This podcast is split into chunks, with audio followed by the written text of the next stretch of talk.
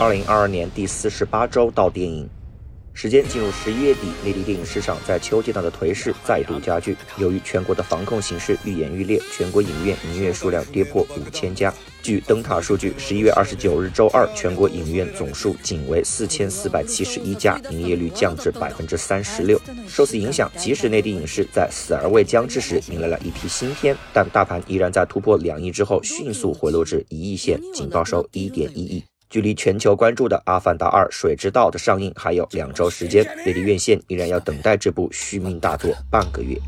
周冠军依然属于《名侦探柯南：万圣节的新娘》这部引进动画片拿下了三千八百万的第二周票房，轻松获得两连冠，并且累计成功破亿。自二零一一年的《名侦探柯南：漆黑的追踪者》以来，内地院线一直以开盲盒的节奏，间隔几年引进一部柯南 IP 的剧场版。随着看柯南长大的孩子们成为消费主力，二零一九年的《甘青之拳》拿下了两点三亿票房，疫情后二零二一年的《绯色的子弹》拿下了两点一亿票房，市场也都意识到这部 IP 的受众已经可。可以支撑起亿元级别的票房。第二十五部剧场版于上半年在日本上映，时隔半年多引进，被拿来当做片单里止渴的头牌。虽然遗憾错过了主题无比贴切的万圣节档期，这部影片依然稳定的吸引着它的受众。本片拿下日本雅虎四点二分以及豆瓣七点四的优于平均评价，还有条件进入影院的柯南粉们，抓紧时间去欣赏一下吧。周亚军依然属于《扫黑行动》这部国产剧情片，拿下了一千九百万的第三周票房，夺得两连亚，累计票房依然停留在一亿关卡。本片于十一月三日定档，十一月十一日是国庆档之后院线首个重点影片。本片阵容堪称强大，集合了《反贪风暴》系列的香港导演林德禄，以及周一围、秦海璐、张智霖、王劲松、吕良伟、王迅等中港各年代演员。同时，他也是已故的达叔吴孟达的遗作。可惜，这样一部准大制作的口碑几乎崩盘。综合评价来看，本片是一部九十分钟的电视剧剪辑。由于主题明确的是扫黑，主创团队均没有过多的自由发挥空间。导演林德禄在《反贪风暴》系列里的些许优点无法展现，而缺点却被无限放大。视觉表演脸谱化，听觉表演全配音，无时不刻不让观众想起命题作文。自2020年的除暴，2021年的扫黑决战之后，反腐、扫黑、除恶显然成为了主旋律电影的新系列。只可惜，截止目前还都没有一部真正叫好又叫座的佳作，更不用提这个主题的敏感程度，稍不留神就会像《猎狐行动》一样从定档名单消失。接下来还有一部由肖央、范丞丞领衔的《扫黑拔云见日》等待上映，让我们看看同类型影片是否能在口碑上有所突破。做交易。周继军属于《你好，北京》这部国产剧情片，拿下了一千八百万的次周票房，排名反升一位，来到季军。这部聚焦于北漂的剧情片由三个故事组成，剧组欠缺些名气。原本特别客串的徐峥，在上映前又闹出客串一天署名编剧的乌龙。这样一部上映至今依然没有开分的影片，我们也不必关注它的其他方面了。其余影片方面，国产剧情片《万里归途》拿下九百五十万的第九周票房，排名周榜第四，累计票房于十一月五日突破十五亿。这部撤侨主题的主旋律影片以绝对优势拿下国庆档冠军，八天收获十亿票房，几乎是第二名《平凡英雄》的十倍。在整个十月都没有竞争对手的情况下，本片也顺势拿下了周票房六连冠。本片在豆瓣拿下七点四的成绩，有百分之四十五的观众给出了四星好评。综合评价来看，本片是一次基本成功的题材探索。虽然在《战狼二》《红海行动》等战争片中都有撤侨元素，但是《万里归途》是首部聚焦于外交官本人的剧情片。战斗场面少了，但是作为外交官的情谊角色形象多了。张译依旧拿出了精彩的影帝级表现，王俊凯也小有进步。因无名之辈而一炮而红的饶晓志导演顺利完成了他的首部主旋律作品，让我们期待一下各位主创明年的新作。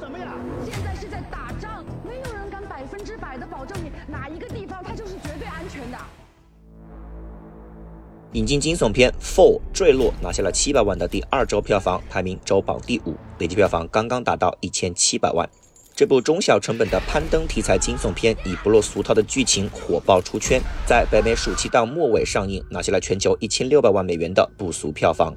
本片故事讲述两位女性攀登爱好者好友，为了帮助闺蜜克服丧夫之痛，重拾攀登信心，而结伴登上一座荒废的电视塔，随后引发一系列意外的经过。虽说双人遇险的惊悚片已经有《沙海》等珠玉在前，本片依然还是以成熟的节奏、令人屏息的俯拍镜头、丰富的伏笔以及最终达成的剧情反转，征服了不少影迷。本片拿下 M D B 六点四，烂番茄爆米花指数双百分之七十九，Metacritic 六十二，用户评分六点二，CinemaScore 评分 B，以及豆瓣七点二的中外中等偏上分数。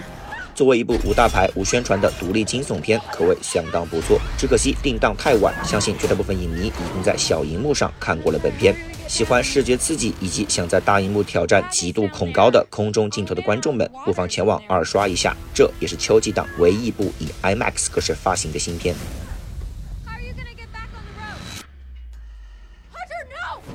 同志，国产喜剧片《哥你好》拿下了三百八十万的第十二周票房，排名周榜第六，累计票房于十月底突破五亿。秋季档这个如此长的新片空窗期，也造就了史上绝无仅有的超级长尾效应。在此影响之下，同是中秋档的新神榜《杨戬》在国庆突破五亿，国庆档亚军《平凡英雄》于十月底突破两亿，暑期档的《独行月球》在十月突破三十一亿。希望若干凑数的引进片能让这些旧作也休息休息吧。下面让我们来看一看本周新片，十二月一日上映《航海王：红发歌姬》，这是接棒柯南上映的另一部扛把子级别的日漫 IP 剧场版，这也是这一经久不衰的日本动画经典作品的第三次引进内地。二零一六年的《航海王之黄金城》获得一亿票房，二零一九年的《航海王：狂热行动》斩获两亿票房。和柯南比较类似，国内的日漫受众基本可以稳定撑起亿元规模的票房市场。这一次的第十五部剧场版于八月六日在日本上映，恰好同时举办的北京国际电影节宣布展映本片，观众们也可以几乎准同步第一时间看到这部《One Piece》，一时间引发抢票轰动。为防止剧透和射频，观众必须保存手机才能入场。口碑方面，此次的新作拿下了日本雅虎三点九分以及豆瓣七点三的中等评价，基本持平于该系列的平均水准。此次的引进，发行方也匹配了中国剧目 Cinity 等格式。中国的小海贼们时隔三年再度大荧幕相见的时机到了，我们预计排片比正在百分之十五左右，推荐格式中国剧目 Cinity。の歌声に罪はない。歌。十二月二日重映《放牛班的春天》这部经典的法瑞德合拍的音乐剧情片，其实早在二零零四年上映过，至今拿下 IMDB 七点八，烂番茄百分之六十九，爆米花百分之九十二，Metacritic 五十六，以及用户评分八点零。本片故事讲述善良的音乐家教师在一所问题重重的寄宿学校里，逐渐发现困难学生的音乐天赋，打开学生们的心灵的一系列故事。这样一部由清澈小男孩主演，小语种，温情励志。教育主题 buff 点满的剧情片，显然在中国受到了更高的追捧。本片在豆瓣拿下九点三的神级评分，位列影史第十六。超过百分之七十的打分者没有吝啬自己的五星好评。此番时隔十八年，本片也用诚意以四 K 修复格式上映。希望真心喜欢此片的观众们能够前往影院，亦不遗憾。我们预计排片比正在百分之十五左右，推荐格式二 D。十二月二日上映《Little Joe》小小乔。这是一部带有科幻元素的诡异的引进剧情片。故事讲述一位植物学家母亲培育了一株特殊的花，偷偷带了一只回家，而这种花仿佛能够影响人的思想。本片入围了2019年的戛纳电影节主竞赛单元，目前拿下 IMDB 5.8，烂番茄67%，爆米花 41%，Metacritic 拿下60分，用户评分4.6，豆瓣评分6.3。虽说评分不怎么高，但是诡异的剧情让演技有了发挥。女主 Emily Beecham 艾米丽·比查姆凭借此片拿下戛纳影后。除此之外，本片男主则是英伦痞帅小本 Ben Whishaw 本卫肖。不仅如此，本片在宣传上有重大利好。当年在片中饰演儿子、时年十五岁的 Kit Connor 吉特康纳，在今年上半年爆红的腐剧《Heartstopper》心跳落一拍中担当主演，一跃成为英伦影视圈最火爆的零零后小生。而他在这部小小乔中的戏份可谓不少。想在大荧幕看到这位当红帅哥少年时期的影迷们，抓紧时间去电影院吧。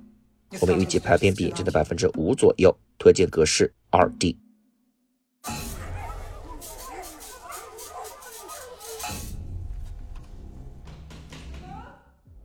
进入秋冬季，北美影视圈也进入一年一度的颁奖季。本周被视为颁奖季开端的歌坛独立电影奖揭晓，横空出世的脑洞炸裂大作《Everything Everywhere All at Once》瞬息全宇宙，勇夺最佳影片。片中饰演老爸，时隔四十年重返影坛的越南裔影星 Jonathan K. Kwan 关继威拿下最佳配角。Daniel Deadwaiter 丹尼尔·戴德怀勒凭借黑人传记片《Till 蒂尔》击败大热的瞬息全宇宙的杨紫琼，出演塔尔塔尔的大魔王 Kate Blanchett 凯特·布兰切特拿下最佳主演。影迷圈口碑处女作《After Sun》晒后假日的导演 Charlotte Wells 夏洛特·威尔斯拿下最佳突破导演，塔尔塔尔收获最佳剧本。祝各部佳作颁奖季征程好运。秋冬档寒冷加剧，各地防控是否会有所好转？影院营业数是否能回升？《阿凡达二》是否能帮助院线起死回生？让我们拭目以待。我是 Cloud，我们继续下周到电影。